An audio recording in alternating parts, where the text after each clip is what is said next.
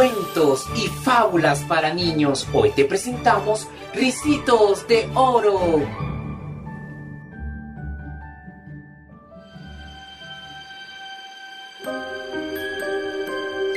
Hace mucho tiempo existió una niña hermosa de cabellos largos y tan rubios que todos la llamaban Ricitos de Oro.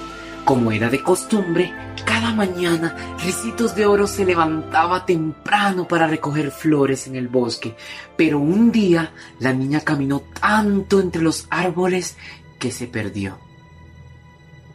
Cansada y triste, Ricitos de Oro, llegó una cabaña pequeña que se alcanzaba a ver a los pies de un arroyo. Y al descubrir que la puerta de aquella cabaña se encontraba abierta, decidió entrar. Una mesa grande ocupaba el centro de la sala y encima de ella la niña pudo ver tres tazones de sopa, uno grande, otro mediano y el último, el más pequeño de los tres. Al ver aquella sabrosa comida, Ricitos de Oro se dispuso a beberla. Comenzó por el tazón más grande de todos. ¡Qué caliente! exclamó con sorpresa la niña y decidió probar del tazón mediano. Este también está caliente, dijo con pesar y se dispuso finalmente a saborear de la sopa del último tazón, el más pequeño de los tres. Este sí está delicioso, repitió una y otra vez con cada bocado hasta que no dejó ni una sola gota de la sopa. Cuando terminó de comer, Ricitos de Oro sintió ganas de descansar y descubrió tres sillas en la esquina de la sala, una grande, otra mediana y la última, la más pequeñita de las tres. Al probar la silla grande, descubrió que sus pies no tocaban el suelo, por lo que decidió sentarse en la silla mediana, pero esta era muy ancha para ella. Por último, se dejó caer en la silla más pequeñita de todas, pero lo hizo con tanta fuerza que la rompió.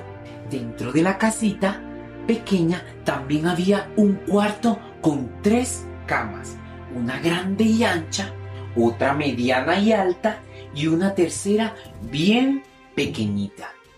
Entonces, Ricitos de Oro quiso probar la cama más grande y ancha, pero era tan dura que desistió al momento. Seguidamente saltó hacia la cama mediana y alta, pero esta también era muy dura para la niña.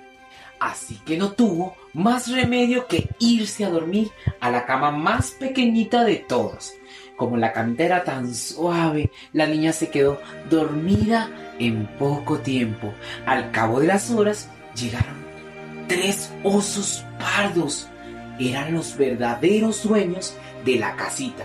Papá oso, grande y fuerte.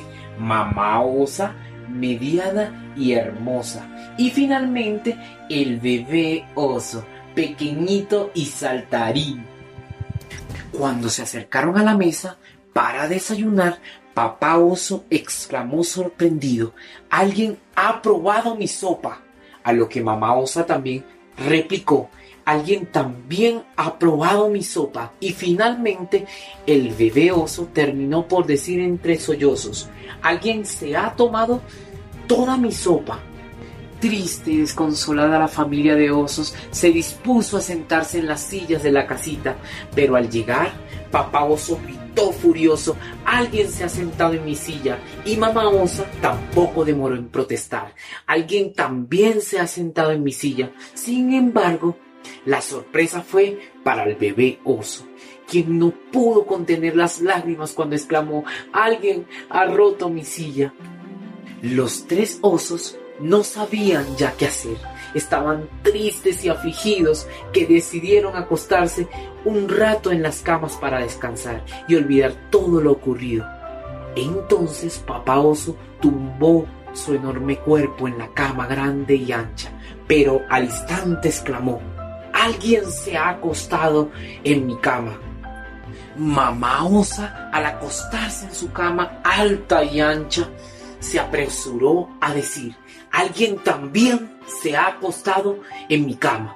Pero la mayor sorpresa fue para el bebé oso, quien al llegar a la camita, pequeña y suave, chilló con todas sus fuerzas.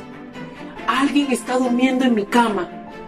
Ante tanta algarabía, Ricitos de Oro se despertó asustada y al ver a los tres osos mirándola, se asustó tanto que salió a toda velocidad por la ventana del cuarto y tanto corrió la pequeña niña que en pocos minutos atravesó todo el bosque y pudo por fin encontrar el camino regreso a casa. Y colorín colorado, esta historia ha terminado. ¿Quieres seguir escuchándonos? Encuéntranos en mi libro de cuentos.com y síguenos en Facebook como arroba mi libro de cuentos.